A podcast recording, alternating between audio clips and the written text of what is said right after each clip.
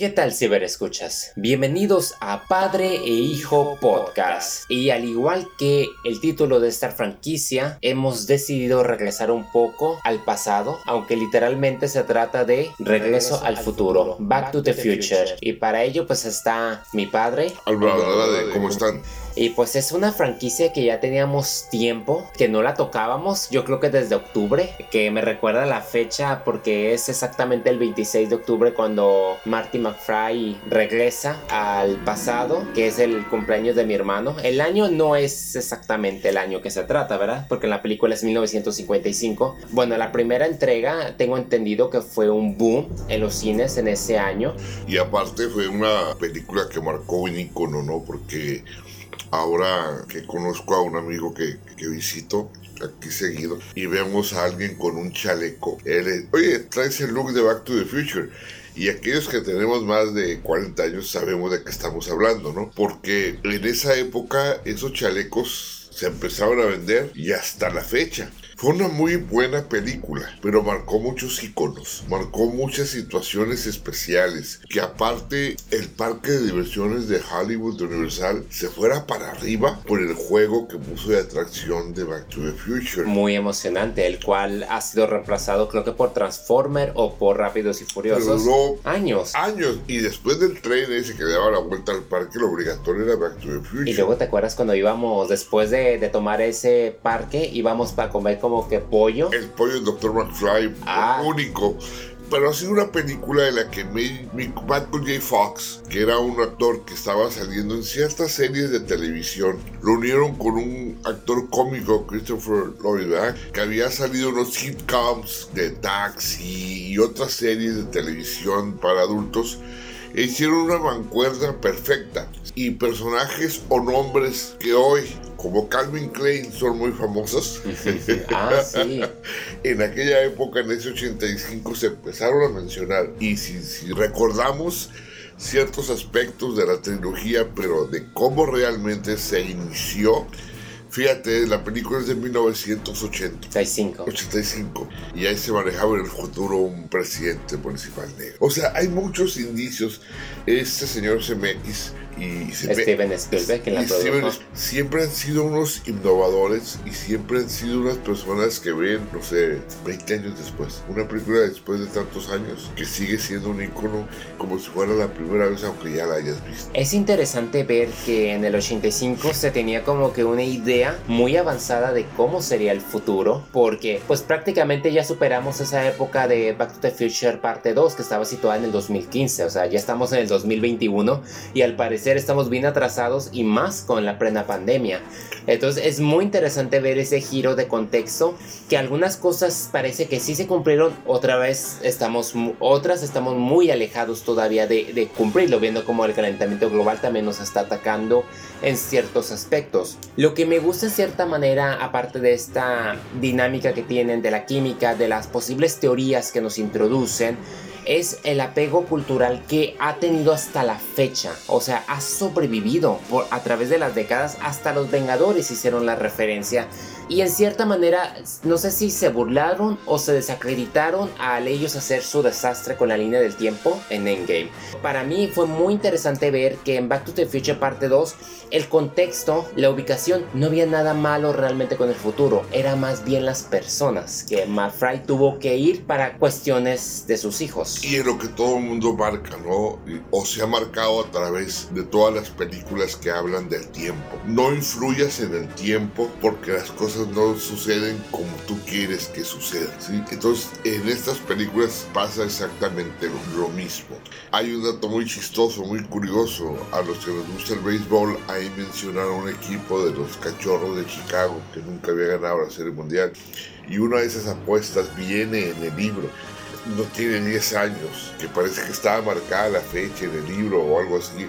No sé si es por días o por unos años y ganaron la serie mundial los cachorros. Entonces, se ha prestado a, muchas cosas, pero exactamente como tú dices, esta fue la primera película en sí donde marcan algo sobre viajar sobre el tiempo, pero en algo sencillo, en algo trivial, en algo común, lo que podría ser cualquiera, o sea, digamos, la primera historia es que el doctor, que es bien amigo de Marty, descubre que puede viajar en el tiempo y por accidente en el día en que él muere, Marty viaja al año donde conoce a sus padres y por entrometerse pone en riesgo no solo la existencia de sus hermanos, sino su propia existencia. Y es aquí donde toda esta película te engancha y te crea cierta nostalgia, yo creo que a lo mejor más para las personas de su edad, porque pues estamos hablando de los 50, pues es otro choque cultural. Y otra cosa muy importante que no si vas, si vas a concordar conmigo, es el típico muchacho hijo de familia que se enfrenta con el salvaje bullying. Ah, sí. Sí, ellos manejaban el bullying. O sea, en ese entonces no hacía tanto,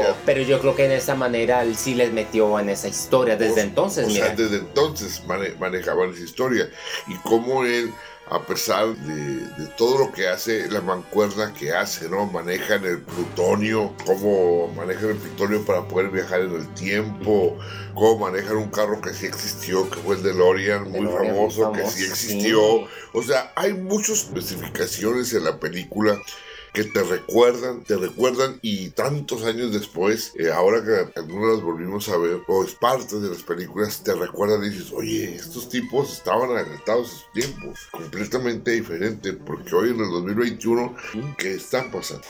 Otro aspecto aparte de pues de la de las torres de, que también hace la referencia a Darth Vader, ¿no? Cuando quiere animar a su padre a que se le acerque a su madre. Es una historia que yo nunca me hubiese esperado. Para mí la, la primera parte fue fue algo totalmente diferente, algo que no se había visto, o sea, poniendo a un lado los efectos especiales de por sí, el carisma de estos dos actores como del elenco secundario era muy llamativo. Yo creo que no cualquiera podría dejar como de fantasear y decir qué pasaría si regresara a ese periodo de tiempo. No, y en esa, por la, película está hecha en los años 50, 50, 60. Esa escena cuando McFly llega al futuro, que es el pasado, en ese carro DeLorean, que se estrella en esa cabaña y que en esas épocas lo más leído, porque no había otra cosa, eran los extraterrestres y él se le, llega el señor, se levanta en el granero con escopeta, abre el, granero y ve un carro que se abre hacia arriba con un carro con las patas hacia arriba y sale alguien vestido de, como de astronauta. O sea, empiezas a manejar una historia que dijiste, esta es la mano de Spielberg. Ya ves que Spielberg, e, e, ese tipo de cosas le, le, fascinan. Cómo ve que el papá no es el papá tan perfecto, era un papá dejado.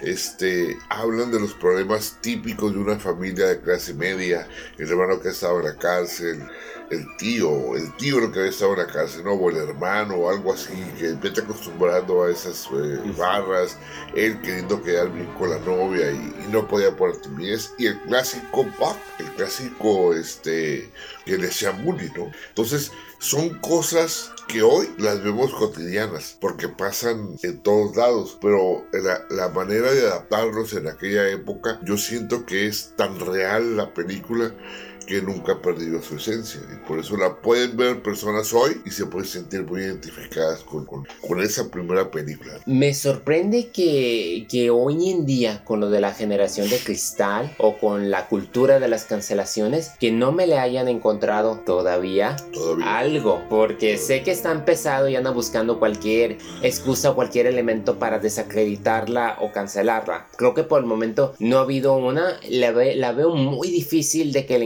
encuentre por estar muy adelantada en cierta manera. O sea, hay muchos elementos de esa época que, que influyen tanto en el estilo de que muchos, ¿cuántos estudios no habrían hecho ya secuelas o refritos o la hubieran reseteado si no fuese porque Zemeckis sabía el potencial que tenía en sus manos y él se quedó con los derechos? Él es el único que la ha bloqueado y no ha querido que rehagan porque rumores dicen que querían que Robert Downey Jr. y Tom Holland, pues el famoso equipo de Spider-Man y Iron Man, que, que en mi en lo personal sí siento que tenga la Biblia que tenía Michael J. y Christopher Joy. Sí tienen ese paralelismo, pero en sus respectivos papeles. A mí no me gustaría verlos a ellos dos tratando de tomar esos papeles. A mí no me gustaría porque sería demasiado para mí, con todo respeto. Y es que ese doctor Lloyd en su personaje del pelo blanco, largo, desalineado, desesperado, alocado, desmedido, o sea, es perfecto.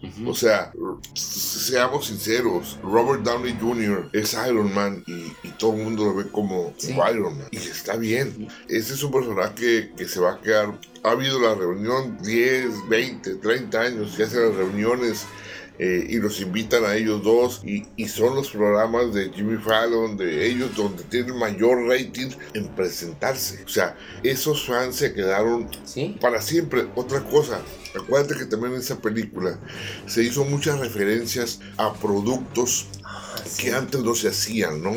Acuérdense que había la clásica, él llega a pedir una soda y dice, give me a Pepsi free. Mm. Y dice, aquí no damos nada gratis.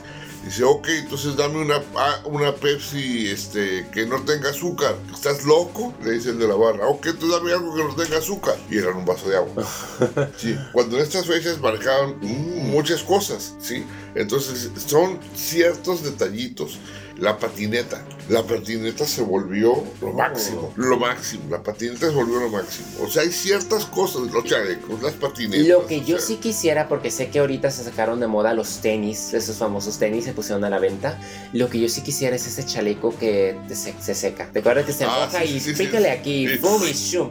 Yo sí quisiera un chaleco de eso, sería genial. Y, y, y todo el mundo, pues, o sea, lo miraban en la calle y estaban, eh, ¿te vas a ahogar o qué? Pero es, es que ese, esa es la moda tú y yo cuántos chalecos no tenemos en el guardarropas que nos los mm. ponemos. Entonces, o sea, y, y, pues, y los usamos todo, todo, en cualquier día del año. Aquí quiero destacar de que es muy importante mencionar que hay una actriz que es muy reconocida porque ella hizo Karate Kid. En esta ocasión es Elizabeth Shue, quien hizo la novia de Martin, pero ella reemplazó a Crispin, el de la primera, y apareció en la segunda y la tercera. Pero es muy importante recargar cómo ella estuvo en Karate Kid y en Back to the Future, entonces en cierta manera a lo mejor ya se volvió como una especie de esa sweetheart del que todos estábamos enamorados. Y también que Laia Wood hizo una aparición de niño en la maquinita de juegos en Back to the Future 2, no sé si te acuerdas. Que dice, ¿esta cosa que es? Que está viendo una máquina retro. Y, oh. La primera y la segunda estuvieron muy bien. La tercera, pues, mira. Yo sé, la tenemos que tocar, yo sé. No, espérate, fíjate que yo la vi. No la había visto con un detenimiento. ¿No? no te acordabas tanto? No me acordaba tanto. No la vimos en el cine. Bueno, a mí no me tocaron porque, o sea, eh, prácticamente Back to the Future 2 es del 89. Yo tenía como 3, 4 años. y la tercera es del 90. Fíjate que la estuve viendo no está tan, o sea, Back to the Future 1, ok, totalmente de acuerdo. Está floja. Es un homenaje directamente a Clint Eastwood. Y a las películas Y a las películas western, las clásicas películas western. Tan así que él toma el apellido Eastwood. Sí, porque tampoco no. ¿Cómo se le llama? No exagera los efectos especiales. No, está bien hecha la película. Es la clásica de vaqueros. Es la clásica el eh, duelo en una cantina, ese clásico buleo otra vez. Yo siento que le pasó lo mismo que a Sylvester Stallone con Rocky 5. Quisieron hacer algo diferente, más casero, pero tengamos en cuenta de que, o sea, después de lo que me presentaste con Back to the Future 1 y excederte en, en, Back to the Future 2, era como para que siguieras en la misma trama y siento que se fueron demasiado el pasado para una franquicia que llevaba el título del futuro.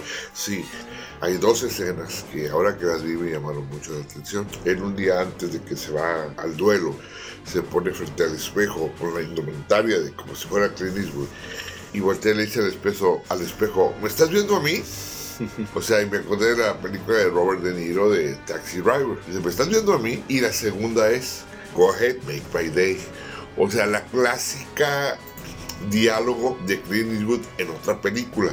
O sea, y lo noté y me llamó mucho, mucho la atención. O sea, estaban haciendo un, un, collage, por decirlo así, del personaje de Clint Eastwood y cómo sale este al final reacciona. Ya ves que para poderlo provocar siempre decían, ok, eres un gallina y ese era el detonante para que él cometiera las burradas que empezaba a hacer. Desde entonces empezó a usar ese término de detonante. de era el detonante. O sea, y él usa el detonante para calmarse, le dice, pues eres un don nadie, ¿no? O sea, al final, al final, lo que me gustó de la tercera es que cerró ciclo. Sí, y el mensaje que te da al final cuando le dice, el tiempo es es impredecible, no se sabe realmente qué vaya a pasar y, casi te da a entender que no trates de buscarlo. A mí me gustó también, estoy de acuerdo con el duelo, cuando, cuando uno piensa que Martin le disparan y muere y no, tenía esa armadura. Y aquí cabe un elemento que, a mí me ha gustado mucho y es la música de Alban Silvestri. La tema me sorprende, yo creí que era de John Williams y no, la música la hizo Alan Silvestri y es una música que te engancha y te mueve y, y quizás la tercera me habrá bajado en su historia, pero la música y demás departamentos estuvieron cumpliendo. Sí, mandó un mensaje, o sea, sí, eres un, eres un, you're an asshole, le dice Michael J. Fox, como diciendo, pues, estás loco, ¿sí? Y se da la media vuelta y se va. Y al final, la clásica película de Hollywood, la clásica tensión que va al ferrocarril a todo lo que da, que no sabe si llega, si no llega, y al final esto termina en una historia de amor ya no tanto de Michael J. Fox con su, con su personaje de la muchacha, sino del doctor con la Mary Timber. Entonces está bien. Ay, sí, ya con razón. Siempre que la veo en las películas se me figura conocida. Y al final, como el tren destruye el DeLorean. Sí. Como diciendo. impactante. Como diciendo, esto ya se acabó. O sea, ya, ya después pasa otra cosa. Pero como dando a entender, no juegues con el futuro. No juegues, ¿no? Entonces, sí, sí, esta tercera, esta tercera, o sea, sí, no, no son las primeras dos, pero sí es una trilogía que, que es, yo en lo personal siento que es parte de la historia de las películas de Hollywood. Y saber que prácticamente Michael J. Fox no había grabado con Christopher Lloyd al principio, había un reemplazo porque Ah, vi los documentales cuando decían que había otra persona y si era muy tosca quien estaba y prácticamente tuvieron que regrabar creo que casi toda la película con Michael J. Fox. Invirtieron pero no le perdieron porque la primera hizo creo que más de 200 millones en los Estados Unidos. En ese entonces creo que costaban como 20 millones una película. La segunda sí cayó pero una sí superó los 100 millones. La tercera sí recibió la regañada al, hacer menos creo que de 70 millones. Sí, pero ¿cuánta mercancía ha estado vendiendo desde entonces? Y hablamos de VHS DVDs, camisetas que tú le das Blu-rays y creo que creo que mi hermano se compró la la K, la K4, no me acuerdo, una nueva colección porque cada aniversario sacan, y, se venden, y, mercancía porque mi hermano es fan. Tú le regalaste, tú le encargaste una. Sí, un gorro Inmediatamente se venden en cuanto salen. Este, Desafortunadamente Michael J. Fox está sufriendo con una enfermedad muy fuerte, ¿verdad? Hoy en día. Pero no deja de, estar presente, de actuar, actuado en algunas series.